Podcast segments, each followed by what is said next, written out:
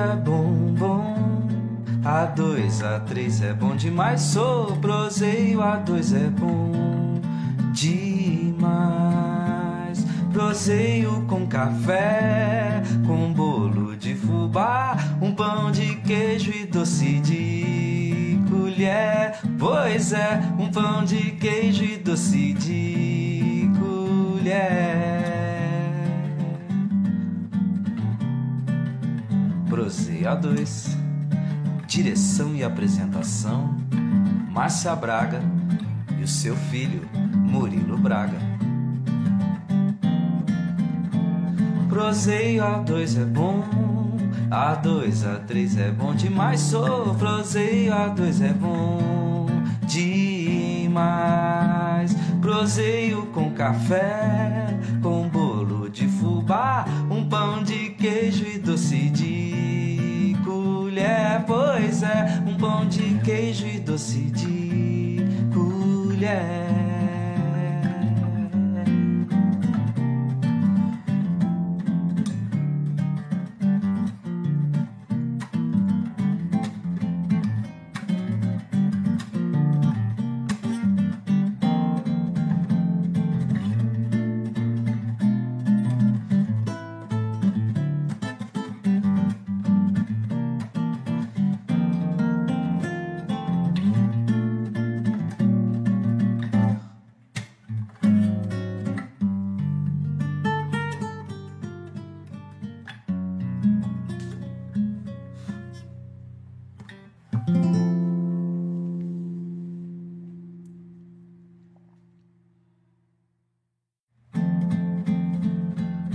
Proseio é bom, bom.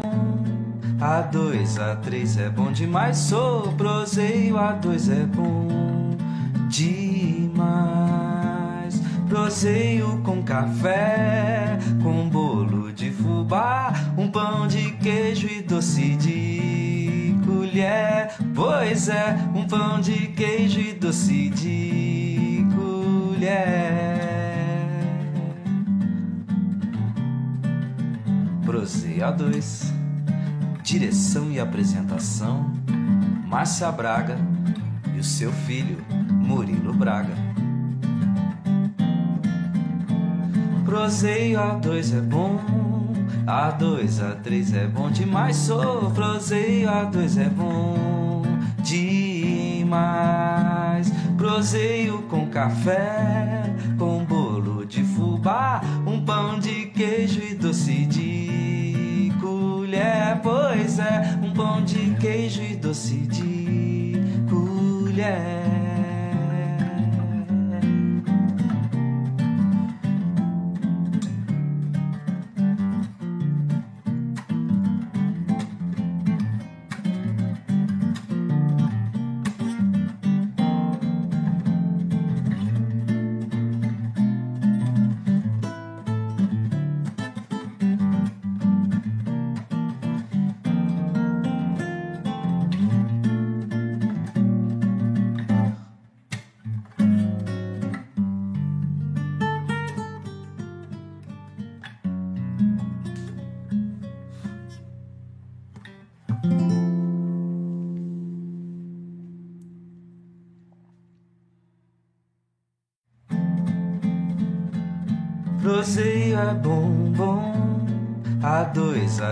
É bom demais. Sou proseio, A2 é bom demais. Proseio com café, com bolo de fubá, um pão de queijo e doce de colher. Pois é, um pão de queijo e doce de colher.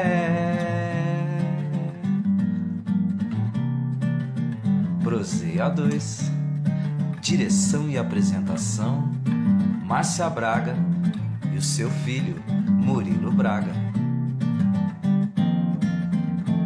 Proseio A2 é bom, A2, A3 é bom demais. Sou proseio A2 é bom demais. Proseio com café,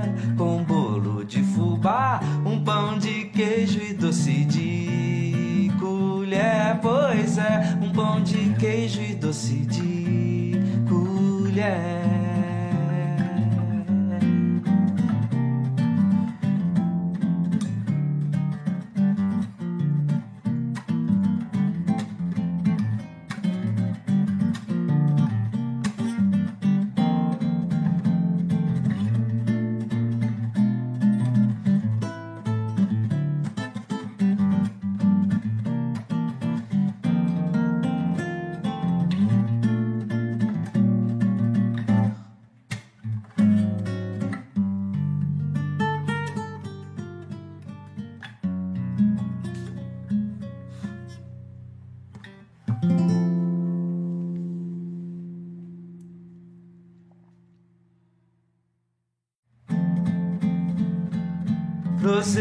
É bom, bom. A dois, a três é bom demais. Sou proseio, a dois é bom demais.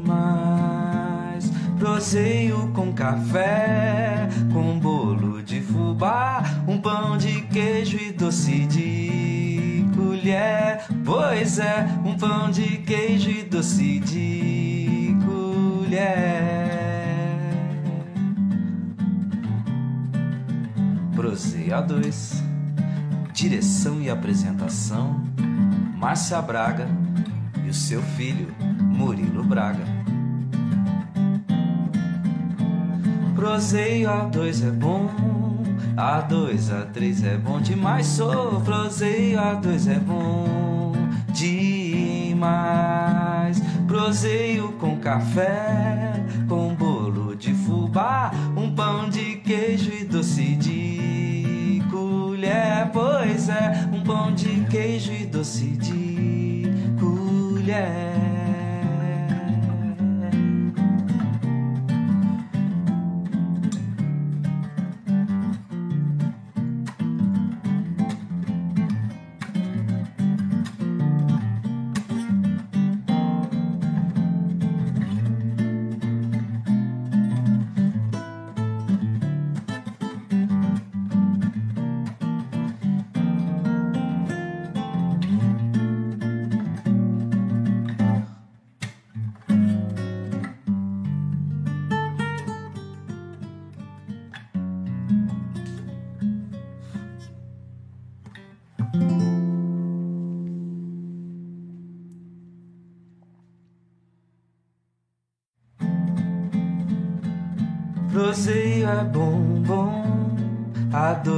A3 é bom demais. Sou proseio, A2 é bom demais. Proseio com café, com bolo de fubá, um pão de queijo e doce de colher. Pois é, um pão de queijo e doce de colher.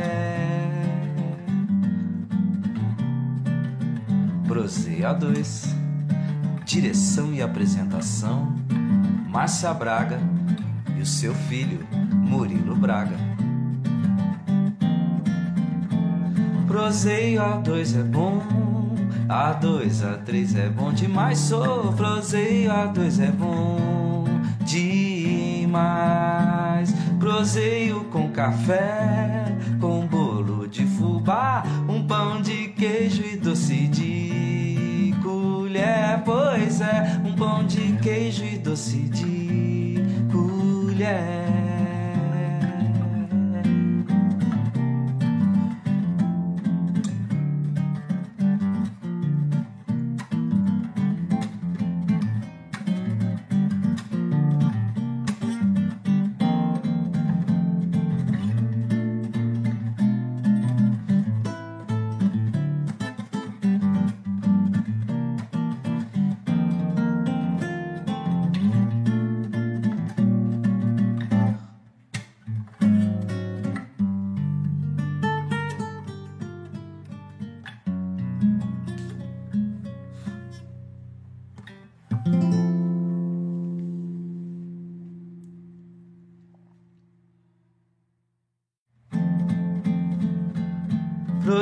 É bom, bom.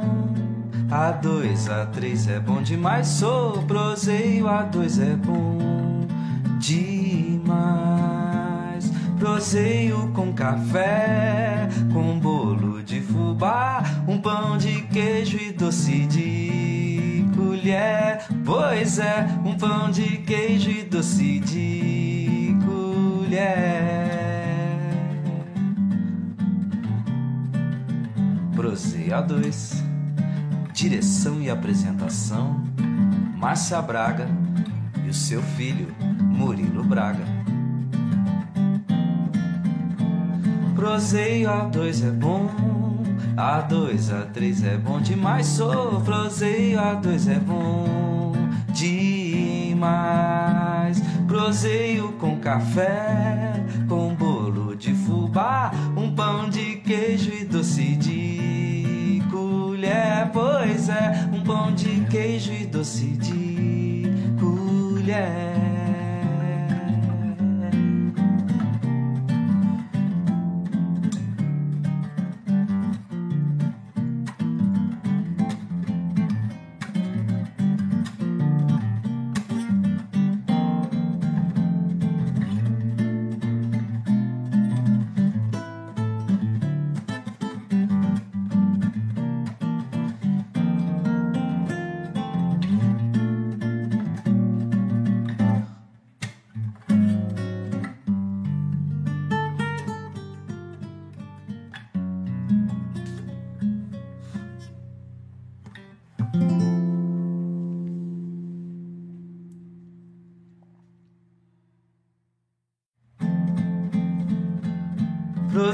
É bom, bom.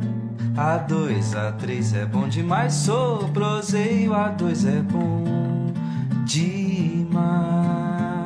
Proseio com café, com bolo de fubá, um pão de queijo e doce de colher. Pois é, um pão de queijo e doce de colher.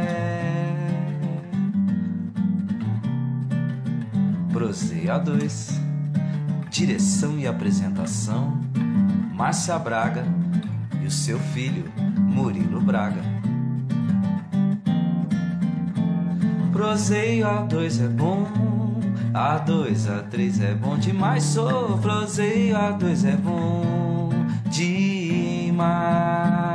Proseio com café, com bolo de fubá, um pão de queijo e doce de colher. Pois é, um pão de queijo e doce de colher.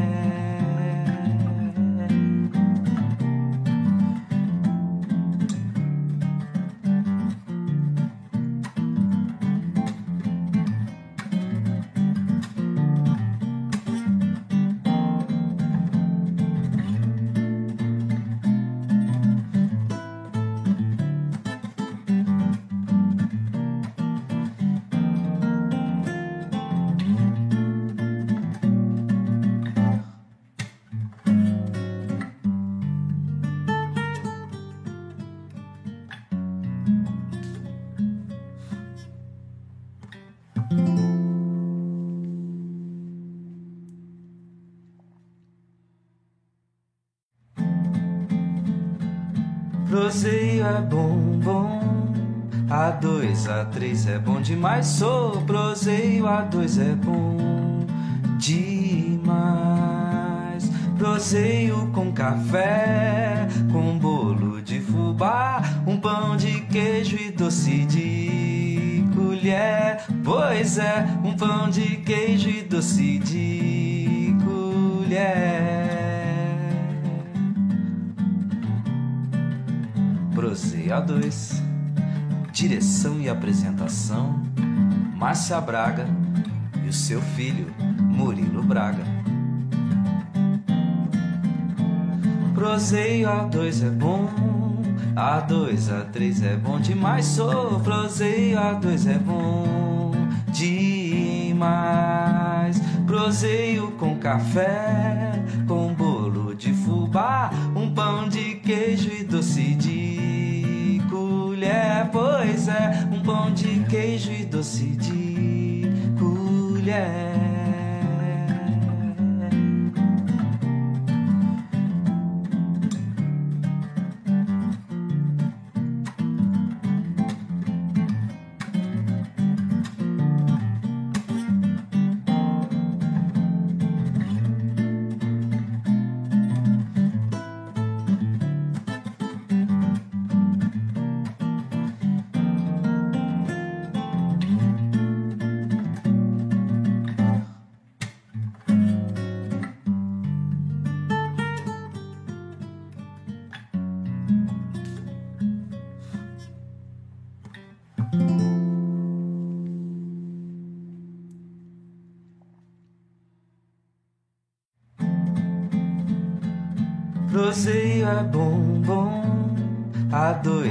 A2, A3 é bom demais. Sou proseio, A2 é bom demais.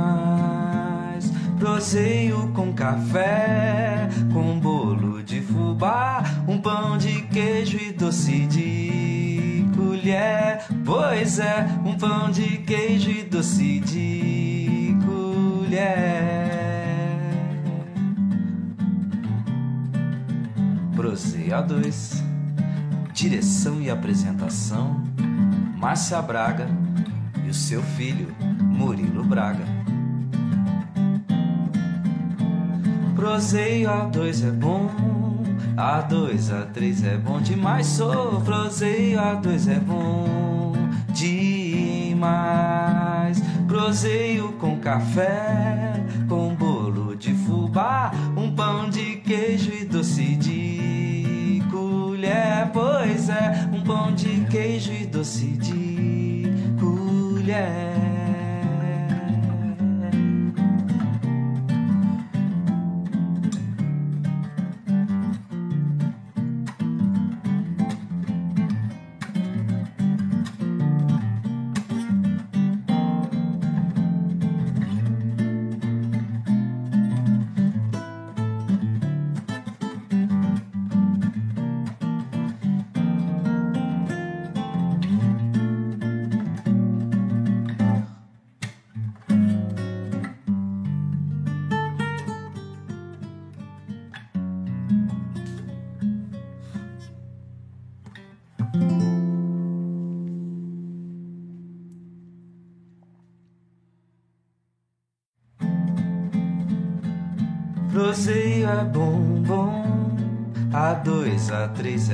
Demais. Sou proseio, A2 é bom demais. Proseio com café, com bolo de fubá, um pão de queijo e doce de colher. Pois é, um pão de queijo e doce de colher. Proseio A2 Direção e apresentação: Márcia Braga e o seu filho, Murilo Braga. Proseio A2 é bom, A2, A3 é bom demais. Sou proseio A2 é bom demais. Proseio com café, com bolo de fubá, um pão de queijo e doce de. Pois é, um pão de queijo e doce de colher.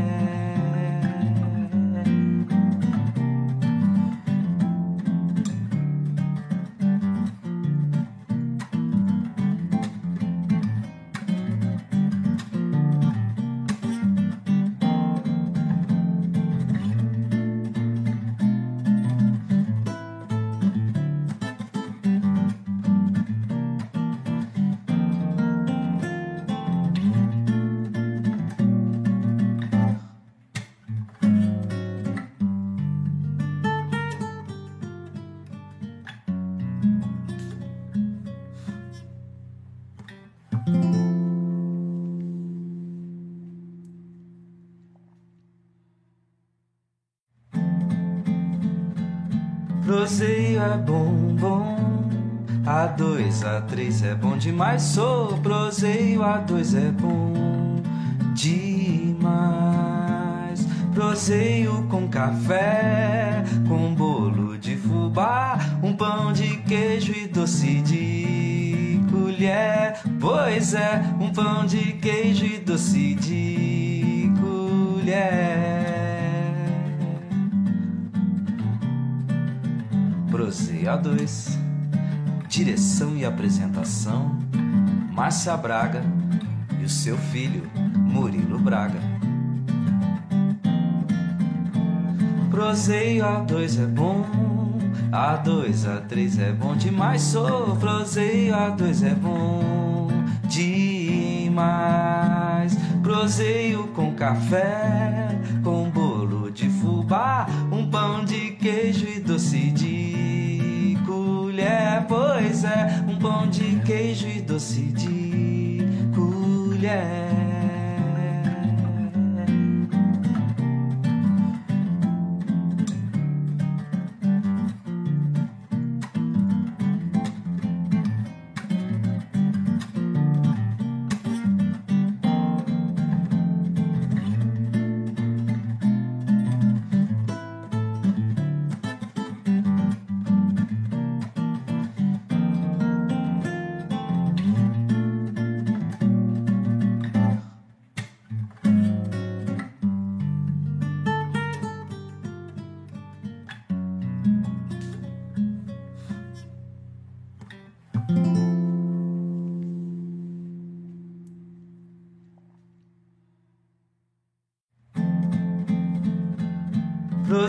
É bom, bom. A dois, a três é bom demais. Sou proseio, a dois é bom demais. Proseio. bem? Como é que estamos? E aí, animadíssimos? Salve galera, estamos começando mais um Proseia 2. Acabou de chegar todo mundo, aos poucos eles vão sentando. Professor Matheus, fica à vontade. Sentei Aqui ó. aqui de cá. Isso. Obrigado, cara. Imagina, vindo. Muito aqui. obrigado. Eu tô, tipo assim, eu tô numa sensação de êxtase que eu tenho um futuro possível governador, né? A gente não quer que aconteça nada com o Zema, mas pode ser que aconteça, né? E a Cíntia, você quer passar pra cá? Pode passar. É ao vivo, cara. Ô Cíntia, vem cá. Pessoal, tá um povão. Estamos começando Quer a tão puxar, né? as pessoas. Essa Licença. Pronto. Cara, obrigado por ter vindo. Eu meu tempo é ultra curto. Eu tô acostumado com podcast de horas infinitas. Então eu falei pra Cindy, eu vou dividir bastante o horário pra gente conseguir pegar bastante de você. E a nossa ideia é nunca falar da, do, do ser político, e sim do ser professor. Quem é? Claro. Quem é o Matheus, cara? Como é que se apresenta pra gente quem é você? Vamos lá. Eu eu sou professor. Professor. Não, eu sou professor ah, de direito, né? Por isso professor Matheus, mas eu acho que vale a pena puxar de antes um pouco. Vambora, é isso aí que eu quero. Eu, as pessoas acham que eu sou de Belo Horizonte, né? Isso é engraçado. Hoje de manhã, um- numa entrevista no rádio, me perguntaram assim: você é da, você é da onde? "Vocês- quanto tempo vocês têm no rádio aí para poder me ouvir? Porque aí vai complicar a resposta. Porque eu, eu sou filho de, do segundo casamento do meu pai, e meu pai estava num momento muito difícil financeiro quando eu nasci. Quando eu estava para nascer, ele estava acompanhando obras da empresa dele em loco. E a gente tinha uma obra grande lá em Tucuruí, no Pará. E aí ele e minha mãe foram para lá. Era o que era possível fazer na época para poder acompanhar ali o, o, o que estava acontecendo. A empresa estava em muita dificuldade. E aí eu nasci em Tucuruí, no Pará, que é uma cidade que estava sendo mudada de lugar porque estavam construindo uma hidrelétrica, que é uma das maiores do Brasil até hoje. E aí não tinha jeito de me registrar, porque o cartão estava fechado para ser mudado de lugar. Resultado, foram me registrar em Gurupi, que era uma cidade em Goiás. Aí parti de Goiás no meio, a cidade onde foi registrado foi parar no Tocantins. Eu sou nascido no Pará, registrado em Goiás, criado em Tocantins. Nossa. Mas no fundo, no fundo, é, eu sou mineiro, né? Morei a vida inteira em Minas. Sim. Aí eu, eu gosto demais de Minas Gerais. Morei até os sete anos em Belo Horizonte e aí mudei para Araxá. E fiquei morando na fazenda até os 14. Nossa, bom tempo. Foi, você sabe que para nós foi bom porque eu, eu sou mais novo junto com meu irmão, né? Os filhos do segundo casamento, os mais novos. E meus irmãos mais velhos, nós somos seis lá em casa. Os mais velhos tiveram um pai que trabalhava o dia inteiro na rua. Meu pai, por causa da construtora, tinha pouca disponibilidade para estar com eles em casa. Aí por uma questão, uma coisa triste, né? Uma coisa triste, quando eu tinha eh, sete para oito anos, meu irmão mais velho morreu num acidente de carro. Poxa. Isso abateu tanto meu pai que ele resolveu mudar para fazenda. Então eu morei na fazenda dos 8 aos 14, mas com meu pai e minha mãe em tempo integral. Eu falo que eu tive pais que meus irmãos não tiveram. Eu e meu irmão mais novo. Como nem tudo que é bom dura para sempre, quando eu tinha 14 anos de idade, meus pais morreram num acidente de carro. Nossa. Os dois. Pô, mano, tua vida é meio forjada É, na hora porrada. na base do, na base do, do, do espeto e da paulada. Que loucura. E, e aí eu fui para Belo Horizonte de volta. Então, 14 anos. 14 Você fala anos. trem ou fala uai? Você fala, pega as coisas ou pega os trem? É, eu falo pegar as coisas normalmente. Pô, mas você não é mineiro, hein? É, pois é. Mas eu falo, mas eu, eu tenho. As, as, as minhas coisas É, estão mais no sotaque. Acho engraçado. É, o sotaque seu é bem Belo Horizontino. E eu acho que eu não tenho sotaque nenhum. Aí eu chego em qualquer lugar, Nenhum. as pessoas falam, Nenhum. falam, falam Matheus, mas sotaque é esse? Eu falo, gente, meu sotaque é normal. nada disso." Mas aí acabou que eu virei um Belo Horizontino, né? Porque eu fiquei. Mas falta Belo começar a pegar as coisas. É, os trem, né? Junta os trem aí. o... Mas eu moro em Belo Horizonte desde os 14, então. E aí, Belo Horizonte, acabei, minha avó foi criar gente, depois fui morar sozinho. Com isso, casei cedo, casei com 26 anos. É, casei com uma professora, colega minha na universidade, dava Isso aula. você já dava aula. Já dava, eu comecei a dar aula com 23 anos de idade, comecei a dar aula na Nossa, universidade. Você, você não, era nem mestrado. mestrado Não tinha nem mestrado ainda, estava fazendo mestrado quando eu entrei. Eu sou o professor mais jovem da Milton Campos até hoje. Milton Campos é o FMG, né? É direito. E. É, direito, mas direito não é FMG. privado, não, direito, é direito privado. privado lá. E, e aí depois fiz meu mestrado, eh, continuei dando aula aí, dei aula em tudo quanto é instituição que a gente puder imaginar, sempre ligada a direito. Depois fui para a Fundação Dom Cabral, dar aula. E quando eu estava chegando lá, e a gente chega perto de hoje em dia, quando eu estava ali na virada de. Esse caso é até engraçado, na virada de 2013 para 2014, eu fui passar Réveillon num, num hotel que nem existe mais, eu acho que foi a Vigilância Sanitária quem interditou. De Chama- boa, né? é, chamava Ariaú, um negócio, umas palafitas no meio da Amazônia. Hum. É um- era um hotel muito interessante, assim, porque ele era muito dentro da mata, mas realmente nenhuma condição de segurança, ainda bem que eles fecharam, porque o negócio estava perigoso já quando eu fui. E a gente não tinha como dormir muito, porque os micos batiam na porta do quarto de manhã. Gente do céu. Aí num desses dias eu acordei e falei pra minha mulher, falei, "Ô, Cris, acho que vou ser candidato. Minha mulher olhou e falou, como assim, Matheus? Candidato a quê? É, É, pois é, não. A- candidato, eu não sei para que ia ser candidato. Foi candidato a quê? Foi a segunda pergunta. Falei, você é deputado. E aí em 14 eu disputei a eleição para deputado. O novo não existia ainda naquela época. Não. E aí eu tive é, 12.700 votos. Eu não fui eleito, Uma mas eu porra, saí mano. tão feliz da eleição. Não. Eu saí feliz demais. É, eu falo que essa eleição que eu perdi mudou minha vida. É, eu, eu, não, eu fiquei. Não, porque na verdade du- 12 mil pessoas. Não, eu falei, eu não É, conheço é, 12 mil é, pessoas. é, eu falei, eu não conheço 12 mil pessoas. Quem são essas pessoas? Aí eu fiquei muito desanimado com o jeito que a política funciona. Mas Sim. aí eu achei que tinha feito minha parte sendo candidato. Em 2015, eu, a, a minha, minha cunhada e a minha esposa viraram para mim e falaram assim: Matheus, você é, devia filiar no novo. Falei, o que, que é isso, esse negócio de novo aí? Ele falou, não, é a. Novo é, a, é um partido que estão tentando criar, não estava registrado ainda. Aí eu falei, ah, mas é um trem que uns paulistas estão tentando criar? Aí ela falou, não, são uns carioca. Eu falei, pior ainda. Esse trem não vai dar certo de jeito nenhum. Aí, aí ela, ela foi insistindo e eu, eu não quis mesmo é, mexer mais com isso. Passou uns dois meses, o novo conseguiu o registro dele, dia 15 de setembro de 2015. E eu fiquei tão é, encabulado com aquilo, falei, gente, é, nós temos que. Esse negócio de certo vai funcionar.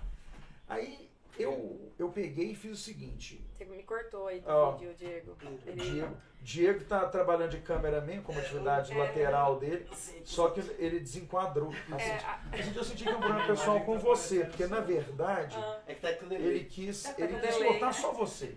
Isso foi bom. Tá com delay. Gente, é tudo ao vivo. Hoje, 7 de setembro, tá todo mundo viajando. Eu tô sozinho fazendo pão de Todo queijo mundo e tranquilo, café. é todo mundo tranquilo, tá tudo dando certo, tá tudo dando certo. A Cintia tava querendo incomodar a gente, que a gente cortou ela da cena. não tem problema. Mas aí, dia 15 de setembro, aí quando registrou o partido, eu falei, gente, pô, esse povo conseguiu registrar. Eu fui pro LinkedIn, esse caso é. é, é, é- é Que é onde eu, a, a fonte que eu tive de informação sua é lá. Você não tá no Wikipedia ainda. Pois é, eu você tem que vou, estar no eu Wikipedia. vou reclamar com o meu pessoal. Eu mesmo tenho que me pôr no Wikipedia. Esses dias eu fui procurar um negócio no Wikipedia e tentei fazer uma doação para eles, porque a gente usa tanto Wikipedia. É, eu falei, e- gente, tem que dar um dinheiro para esse povo, para eles poderem trabalho. Mas é difícil fazer doação para Wikipedia. Eu vou ter, mandei até um e-mail, falei, gente, tá muito complexo esse negócio É da porque doação é para vocês aí. Mas Vai que o meu tempo é eu curto, tô, tô cara. Já acabando, tô acabando, tô acabando. Vai. Aí eu, eu cheguei lá no. O tempo dele é curto. a É. Não, mas o tempo. Ah, mas, gente, meu tempo é. Pra deixar claro, meu tempo é infinito aqui. Não, mas o meu tempo, meu tempo é o seu o tempo. tempo do nosso tempo é vice aqui. tempo. Mas aí só para contar esse caso, cheguei, marquei, olhei lá no LinkedIn a, a, para achar quem era o, o presidente do Novo em Minas. Era um moço chamado Marcelo Costa.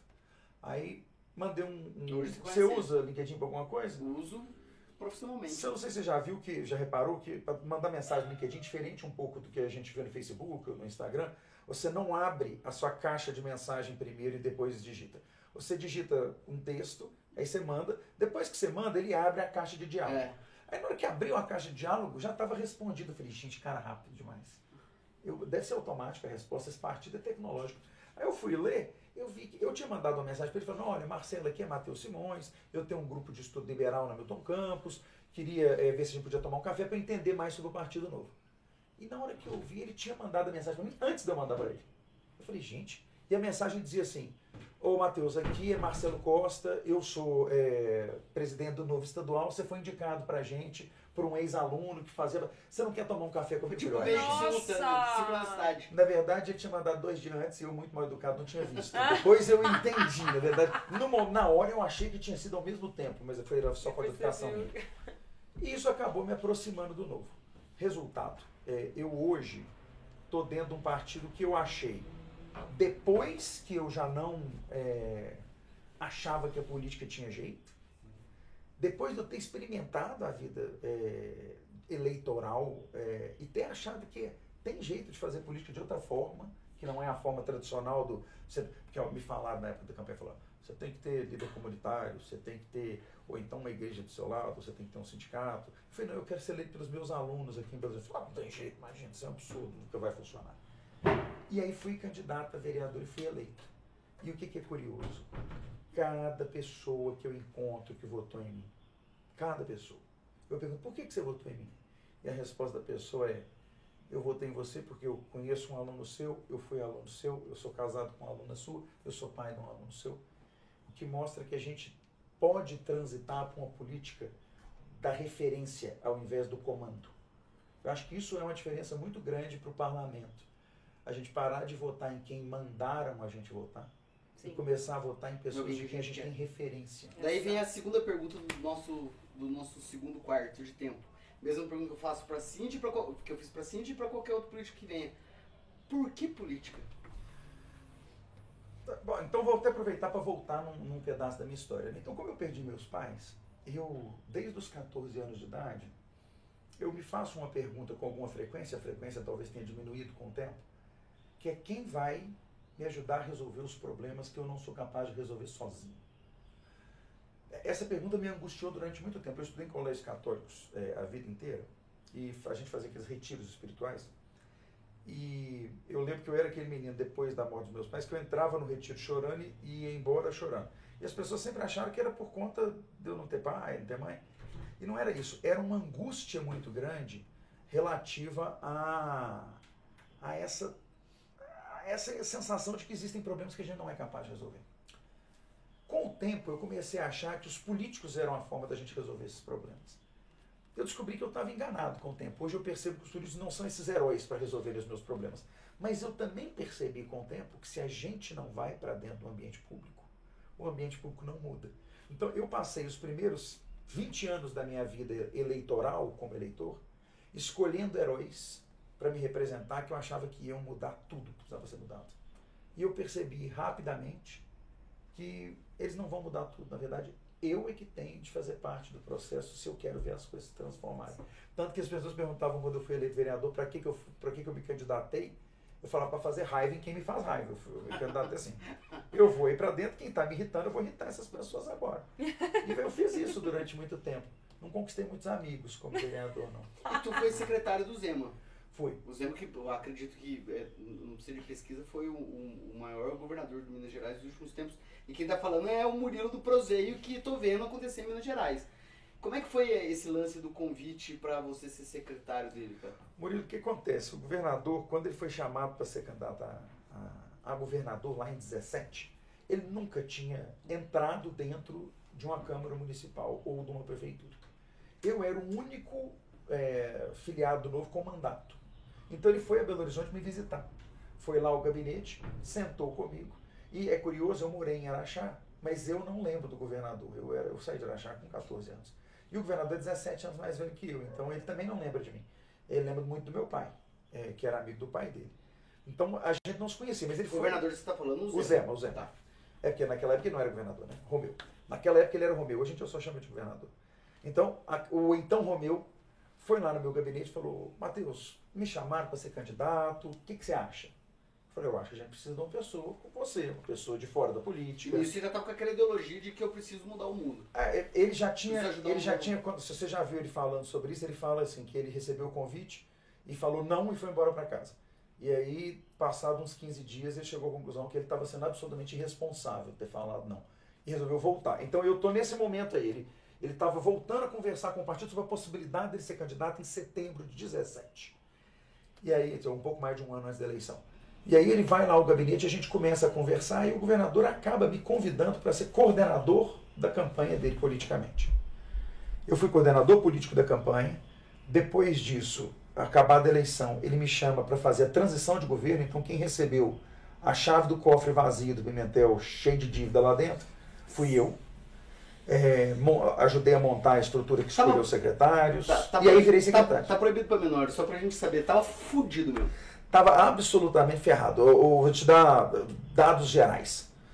A gente devia de conta vencida, não é dívida não. Dívida do Estado era cento e poucos bilhões de reais. Mas dívida, é conta vencida, isso não é dívida. É gente que eu tinha data para pagar e não paguei. 32 bilhões de reais. E qual era o faturamento? O Estado anual? tinha um orçamento de 100 bilhões. Então a gente estava devendo 32% literalmente do nosso orçamento. Mais que isso. A gente estava parcelando salário de servidor, a gente tinha é, não pagado o 13 terceiro salário, o 13 terceiro não foi pago no ano de 2018.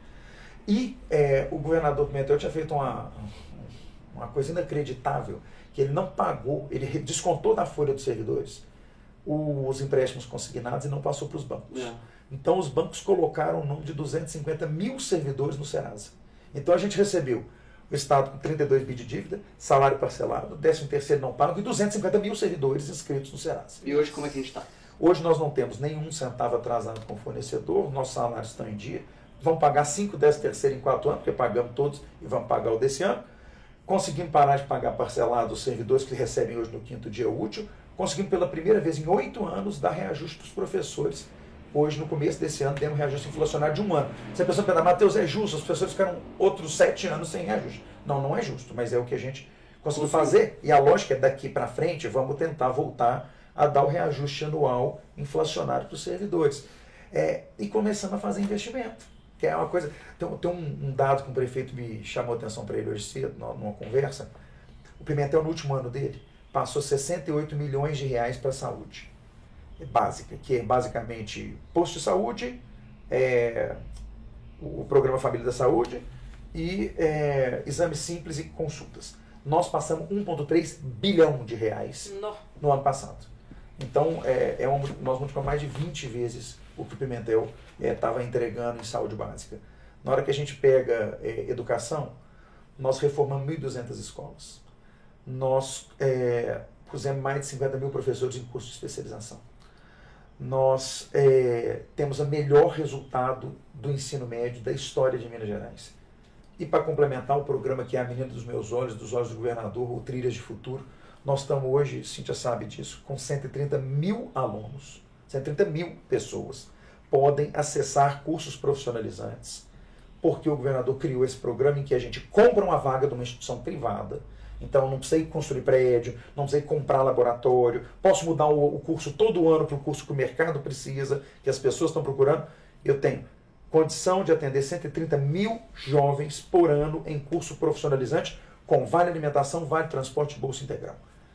E se os jovens não estiverem interessados em 100% das vagas, eu cedo a vaga para a população comum. Trombamos esses dias em Tuiutaba com um senhor de 74 anos de idade que está fazendo profissionalizante em técnico de segurança. Falei que esse está animado. Ele está com 74, a maioria das pessoas já estão aposentadas, ele está começando Pô, uma legal. carreira nova. E como é que foi? Que Eu tô, legal. eu tô sendo, gente, eu tô sendo toque de caixa frente lá, com o ritmo lá. do nosso programa, porque hoje o negócio tá acelerado.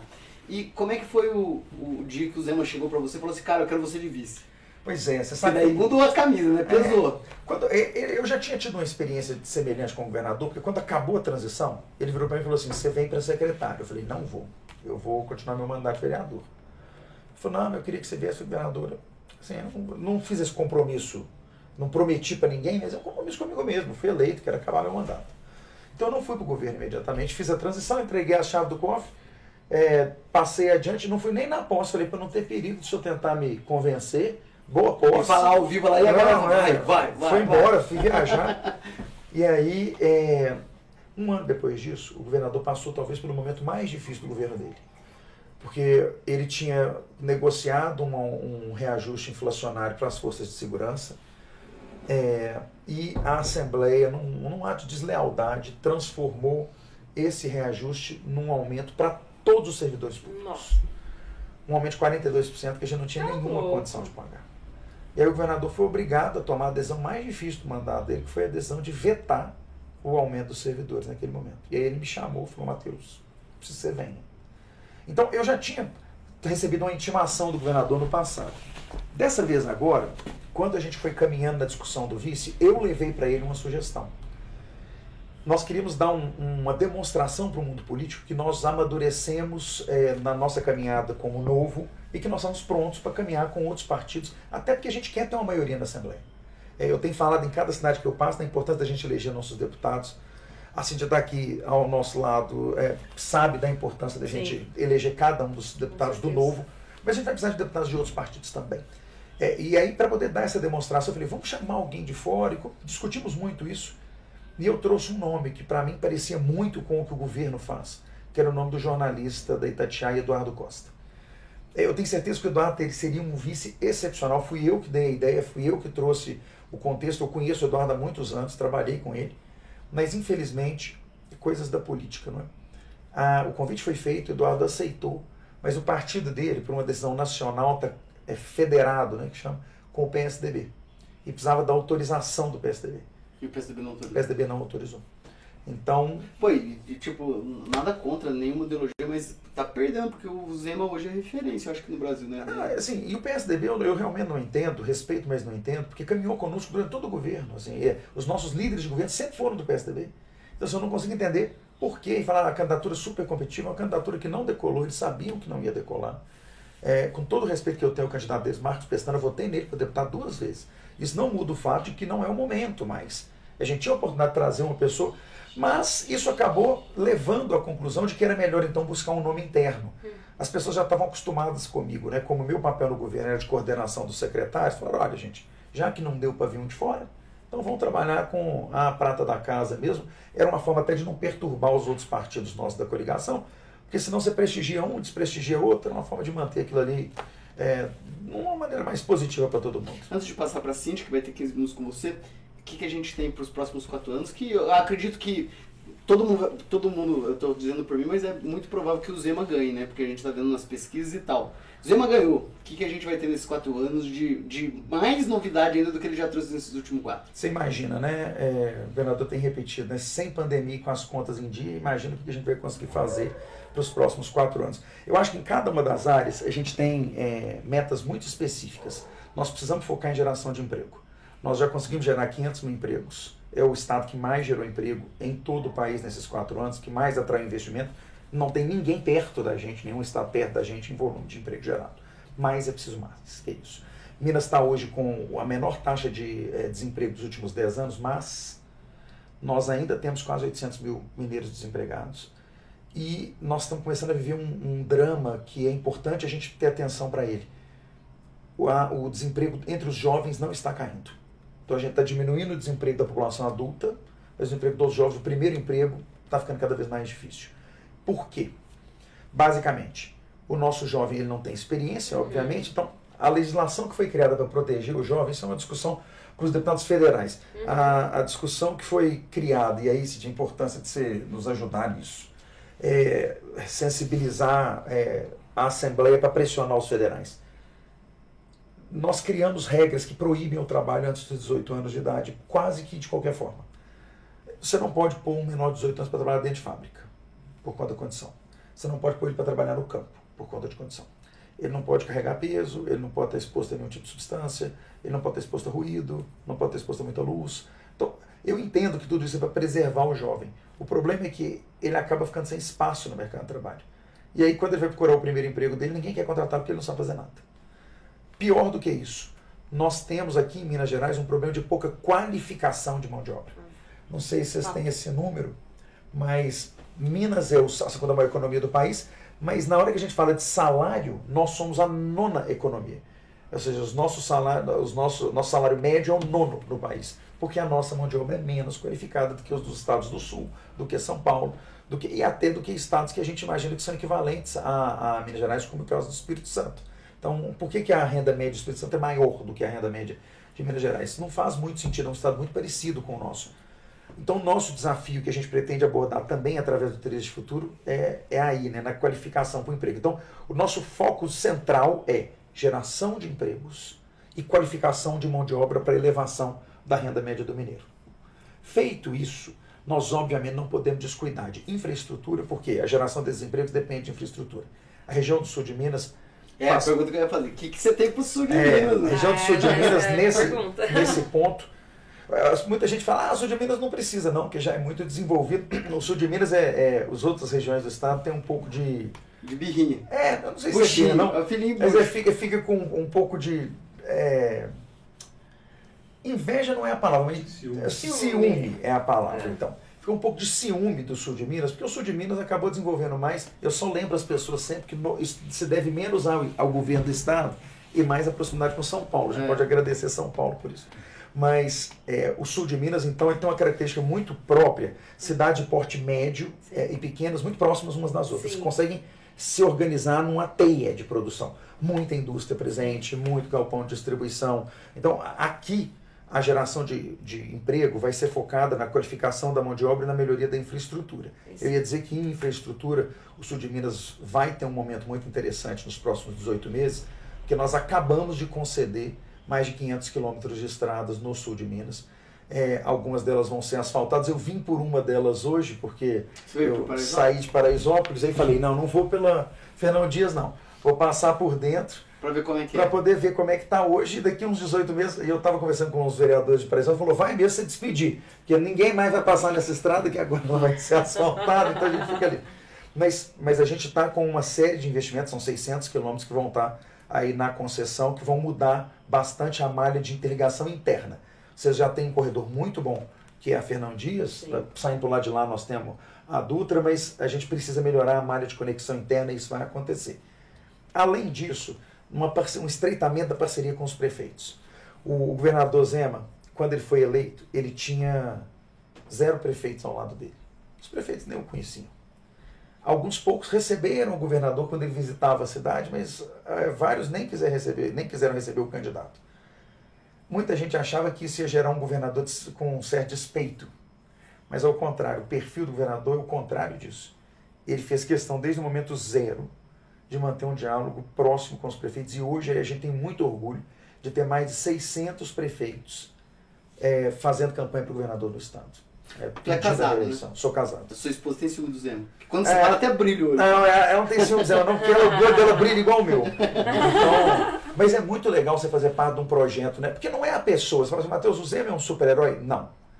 Mas ele é um, assim, um, um cara que sabe delegar. Eu fico muito orgulhoso de ver quando as pessoas falam, pô, mas o seu governo é excepcional. E ele fala assim, não, técnico é, é bom quando escolhe time bom. Você pode ter o melhor time do mundo. Se ele chamar os primos para jogar, o É. jogo não vai rodar bem. Então, assim, eu, eu, na verdade, é, é um orgulho, é até auto-orgulho também. Eu tenho muito orgulho do trabalho que eu ajudei a construir, que os secretários construíram. Nós temos um time de feras na frente do governo de Minas hoje. Você, como Legal. vice-governador, o que, que você vai fazer? Você não vai ser só vice. Não, assim, o governador sabe que eu nem aceitaria é, uma posição figurativa. É, a ideia é que eu mantenha o papel que eu já tinha com mais autoridade institucional, vamos chamar assim. Eu sempre trabalhei com a coordenação interna dos secretários. Né? Os secretários respondiam em qualquer assunto que diz respeito a mais de um secretário, era tratado comigo. Cada secretário toma conta da sua pasta. O assunto transitou de uma secretaria para outra, o assunto vinha para mim. E eu tenho certeza que é esse o trabalho que nós vamos continuar fazendo, agora com a condição de interlocução também com os prefeitos. Então, até o prefeito hoje falou, Matheus, você trabalhou o tempo todo virado para dentro. E agora? Falaram, agora eu continuo virado para dentro, mas como vice-governador, de porta aberta para os prefeitos, para a gente construir essa relação da administração. Eu falo os prefeitos é porque não é uma questão da discussão política que sempre passa pelos deputados, tem que passar. Mas depois que os deputados já atuaram politicamente, a gente tem que fazer a coisa rodar. E esse dia a dia ali somos nós do lado de dentro, sob minha coordenação, na coordenação com os prefeitos. Cíntia. a minha pergunta era até ligada é, em relação ao, sul de Minas. É, a minha pauta principal é educação, educação básica, média, ensino superior, técnico e principalmente curso profissionalizante, que é o do Trilhas do Futuro. É, e aí a, a minha o meu anseio é trazer qualificação aqui para nossa região, porque a gente vê aí muitas indústrias, muito desenvolvimento e a gente como empresários aí, o Diego na, na indústria do, né, de aço, eu como lojista, comerciante, a gente tem dificuldade de contratar as pessoas qualificadas. As pessoas querem ter renda maior, mas não tem qualificação, você não acha as pessoas para trabalhar. E então fornecer isso de forma mais prática. Aí em Trilhas do Futuro, por exemplo, aqui em Cambuí, é, ele é disseminado? É, como a gente pode disseminar isso junto? Ô, ô, Cíntia, sabe, eu vou até dar um passo para trás na sua pergunta antes de chegar nesse ponto do trilho. Você estava falando do ensino nas suas várias etapas. Sim. Nós precisamos continuar, por exemplo, municipalizando o ensino fundamental 1. As pessoas perguntam assim, por quê? Por que, que vai transferir a escola?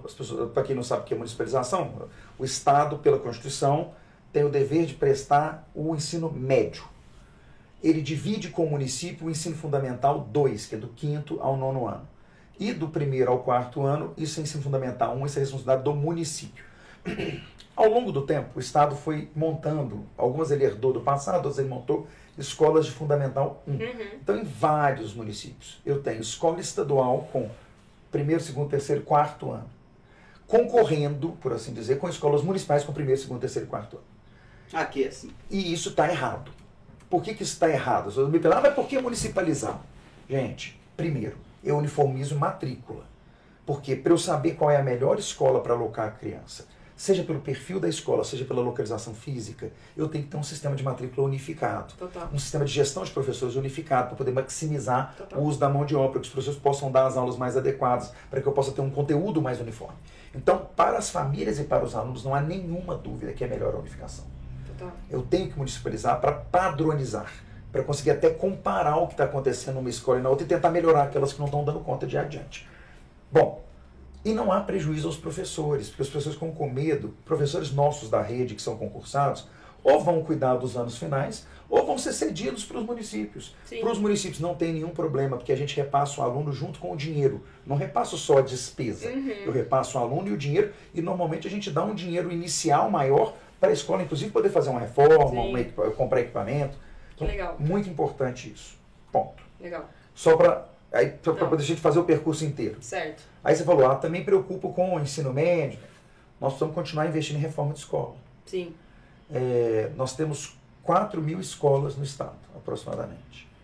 Nós só conseguimos reformar 1.200. Ainda tem muita escola estadual precisando de reforma. Sim. E aí a gente precisa do. A, e a importância, assim, de, ter o deputado local. Sim. O deputado local é quem sabe dizer qual escola está precisando. Sim. Porque senão o dinheiro acaba indo parar só nas escolas da região do deputado que, que foi votado ali. Sim. Ao invés de eu estar trabalhando com os deputados, com as escolas que precisam, eu passo a trabalhar com as escolas que têm é, padrinhos, Sim. tá certo? Que é inadequado. Sim. Bom, a- aí a gente consegue chegar finalmente na questão do trilhas. Uhum. Porque nós estamos falando de ensino médio e estamos falando de ensino profissionalizante. Quando a gente chega no médio e no profissionalizante, a, a gente poderia caminhar na esteira do tempo integral Uhum. ou na esteira da, do profissionalizante. Muita gente confunde as duas coisas. Ensino em tempo integral é aquele ensino que a criança vai passar o tempo todo dentro da escola. Uhum. Não significa que no contraturno ela está tendo profissionalizante. Uhum. Ela pode estar tendo disciplinas complementares, Arte marcial. artes, Sim. esportes, que é muito importante, mas é porque as pessoas misturam os dois Misturam. assuntos. É. Falando de profissionalizante, porque é o que vai gerar emprego, que vai Sim. gerar qualificação de mão de obra, que foi a sua pergunta final. Isso. Nós precisamos que a iniciativa privada e as prefeituras nos pautem sobre quais vagas a gente deve oferecer. Porque qual que é o problema que a gente anda enfrentando? A gente tem é, vagas sendo oferecidas que às vezes nós não precisamos na região. Sim. Enquanto vagas que a gente precisa não estão sendo oferecidas. Exato.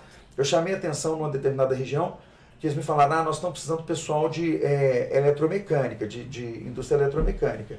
Mas as vagas que estão sendo oferecidas aqui são todas vagas de saúde. Sim. Olha, nada contra vagas de técnico de saúde, de técnico Claro. de odontologia, eles são importantes. Mas se as vagas que existem são para a indústria, Sim. e aí eu tenho que ter essa conversa, porque não adianta o pedagogo fazer a pergunta sobre qual é o curso que o aluno quer fazer. Sim.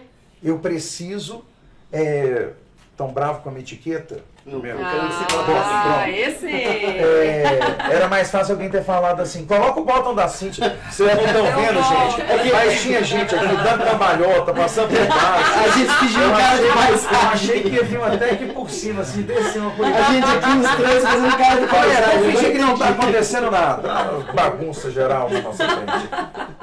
Haja controle emocional para continuar falando, porque esse povo dessa nuance aqui na frente.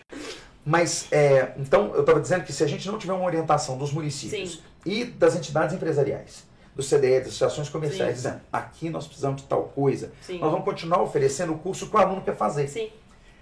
Eu estava discutindo com um pedagogo outro dia, ele falou assim, ah, mas você acha que a gente não deve deixar o aluno fazer o curso que ele quer fazer? Eu falei, olha, eu acho que a gente deve, obviamente, conversar e tentar fazer com que as pessoas façam o que elas gostam. Claro.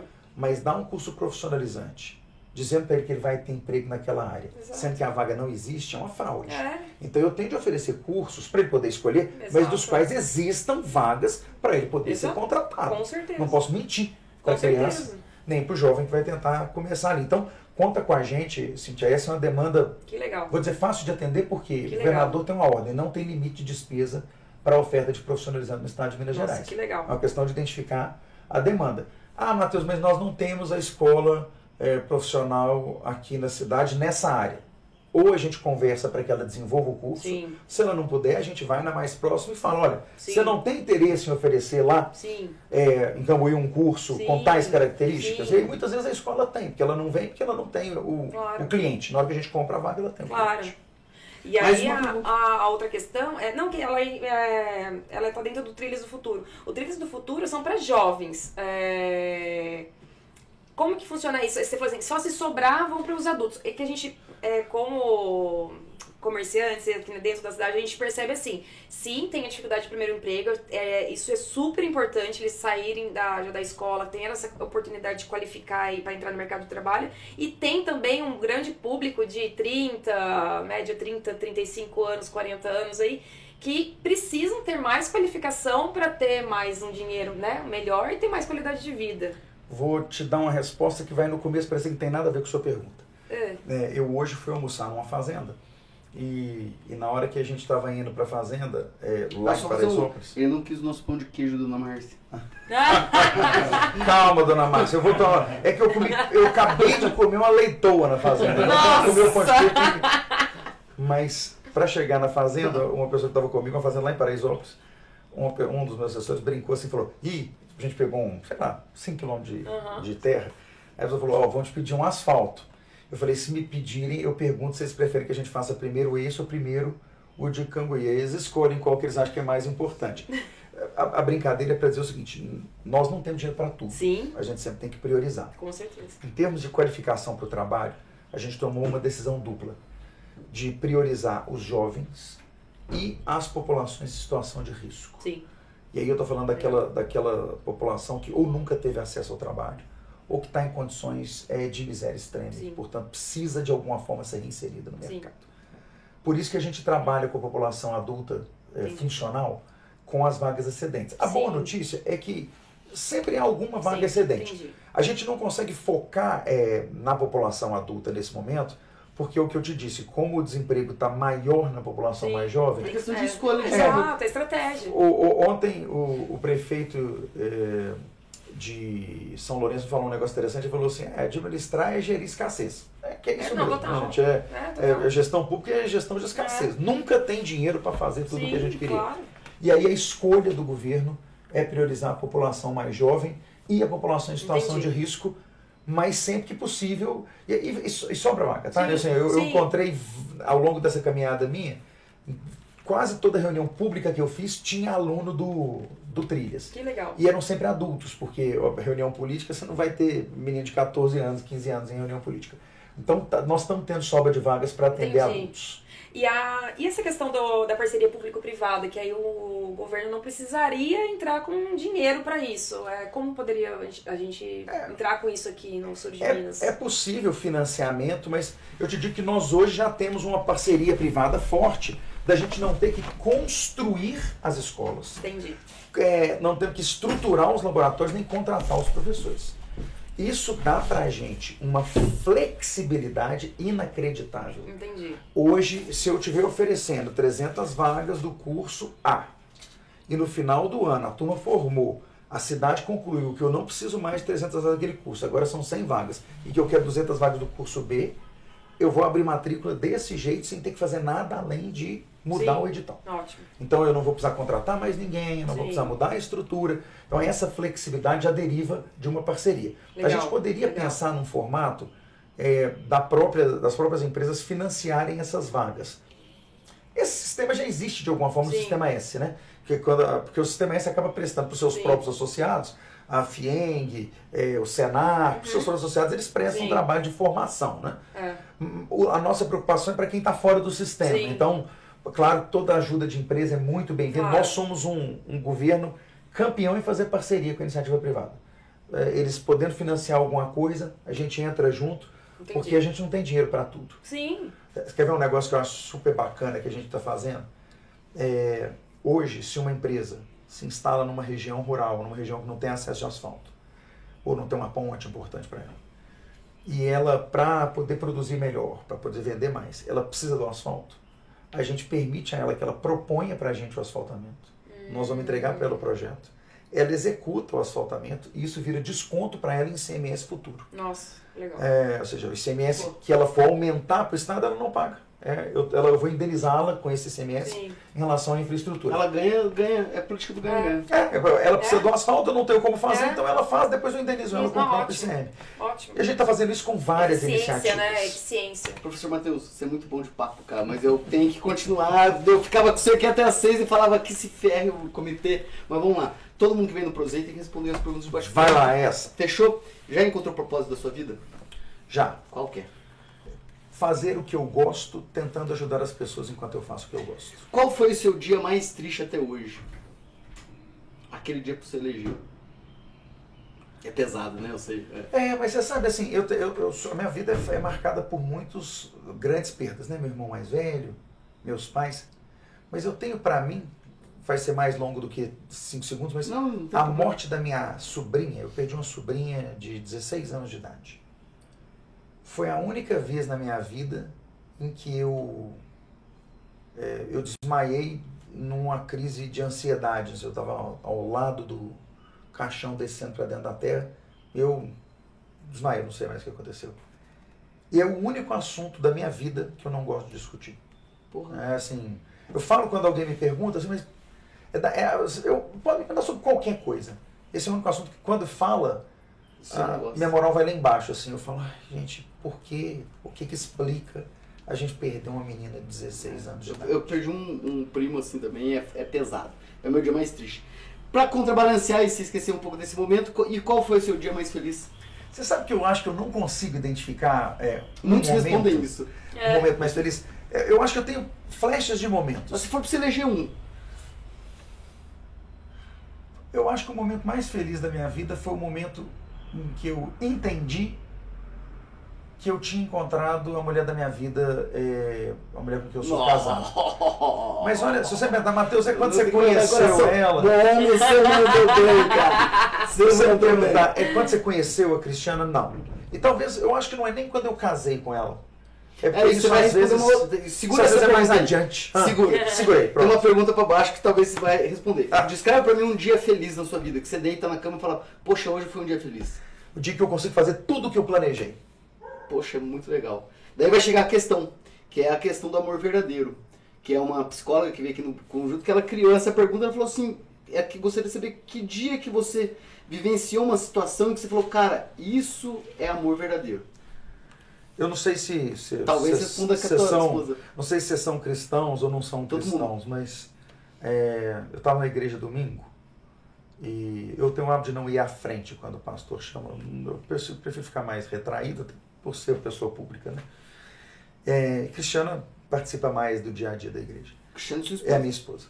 E, e tinha uma, uma moça chorando lá na frente. Cristiana saiu de onde ela estava, foi lá e ficou abraçada com essa moça uns cinco minutos, enquanto faziam, a, cantavam o canto final. É, amor verdadeiro para mim é aquele momento em que você consegue estar completamente à disposição do outro, independentemente de verificar se tem alguma coisa para você ali.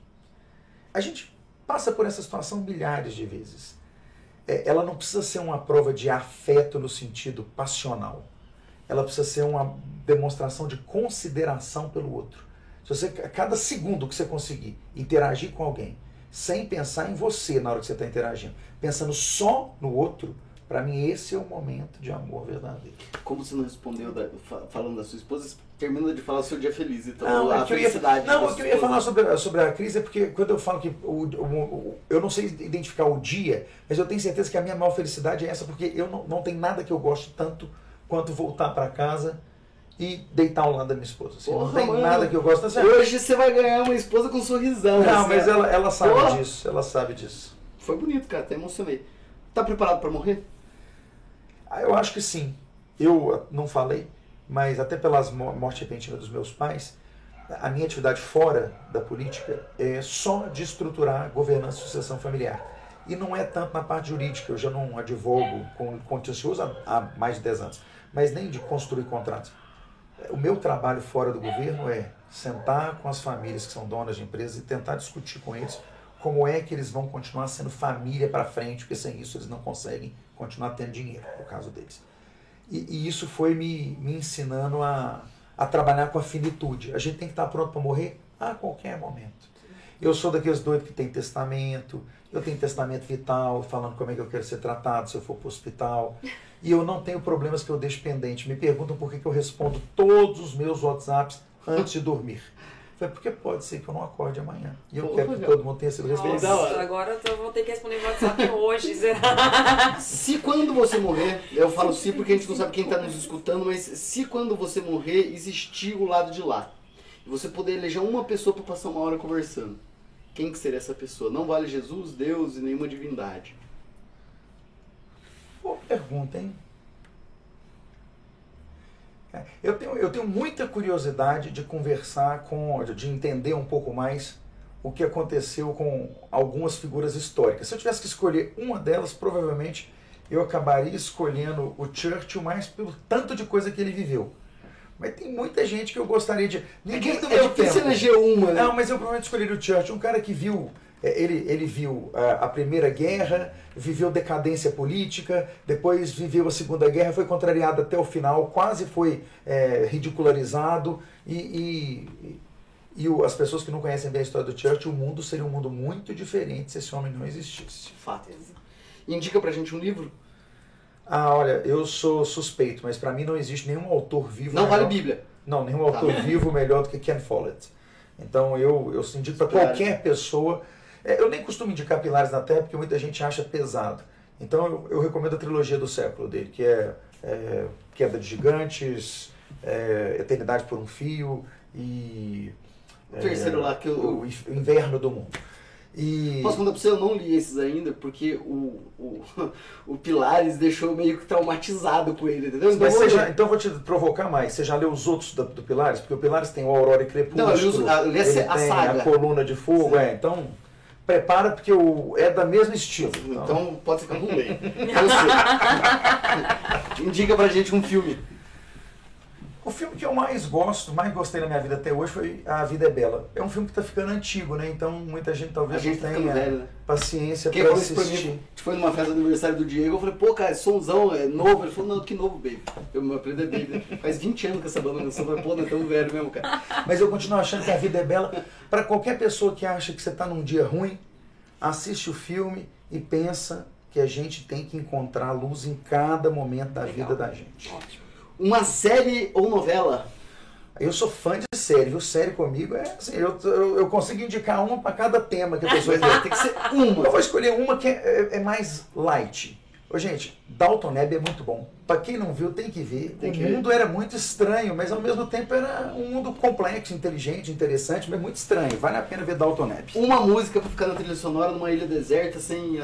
Uma música. Uma música. Só uma música. Difícil, né, essas perguntas. É. Você sabe, eu, meu gosto musical alterou tanto ao longo do tempo. Por isso que é. é Eu já gostei de tudo. uma. É como ela tem que tocar o resto da vida.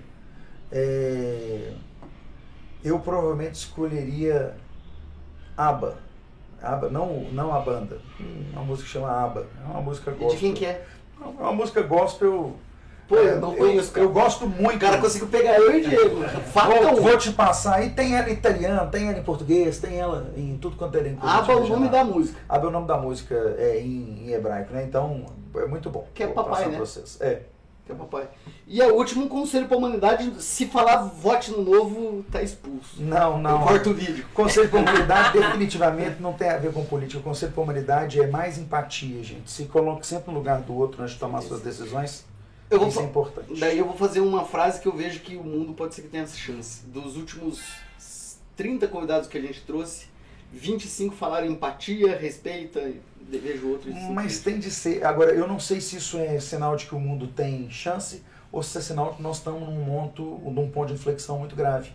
Porque o fato da gente ter que dizer para as pessoas que é importante que elas tenham empatia é sinal de que talvez elas estejam esquecendo É igualzinho ao zoou todo mundo a cadeira azul no metrô, né? Aquilo lá pra mim é um contrassenso. É. Cara, muito obrigado, a gente tá Mas deixa eu só fim. fazer uma pergunta. Deixa eu Deixa. só fazer uma Eu pergunta. vou deixar, vou só pra fazer um, tipo, Então um, pra gente fechar. Como eu, eu falo pra todo mundo, aos quatro cantos, que eu tô entrando na política porque eu me indignei e vi que o nosso sul de Minas precisa de ter representatividade. Nós do sul, do sul de Minas temos, vai, Minas Gerais tem 77 deputados estaduais, não temos um. Aqui de Estiva a Pouso Alegre, não temos um. Dada Tem o Dalmo, né? é, de, é, de, é estiva Estiva extrema. É estiva É. extrema, falei errado. É, não, uma lei de Urfino. É, nesse pedaço, nosso extremo sul de Minas, não temos. É, e aí. Você dá o braço com o extremo norte, que também não tem. É, você- ah. Ah, não tem também? Não, você pega ali na região da Serra Geral, na região da, de Rio Pardo de Minas, você não tem um deputado também. Você tem muito deputado em Montes. Claros, e aí na hora que você chega lá na pontinha não tem. Não então tem. parece que as beiradas do estado, o pontal do Triângulo também não tem deputado. Aí, então, tá assim, os são extremos. problemas. Os extremos, parece que o cara, quanto mais longe fica da capital, mais difícil é de você ter representatividade. É, em- ah, nem é uma afirmação interessante. E aí, é, a gente nota que a gente tem um desenvolvimento, temos indústrias, temos investimento, mas a gente tem muito mais a aproveitar. Isso que a gente nem tem um deputado da, do nosso extremo. A gente, ou seja, a gente poderia desenvolver muito Imagina, mais. deu pra fazer tanto sem ajuda, imagina com ajuda. Imagina com ajuda. Então, como que nós poderíamos trabalharmos juntos tendo uma deputada do novo dentro aqui da nossa Vou região? piorar a sua pergunta. Pode piorar. falta mulher dentro da Assembleia. É, ah, Matheus, você está fazendo um comentário de cotas? Não, estou fazendo um comentário sobre visão de mundo diferente. O parlamento não é uma pessoa só. As pessoas falam, ah, então o vice devia ser mulher. Não, gente, vamos lá. O executivo é uma pessoa só tomando decisão.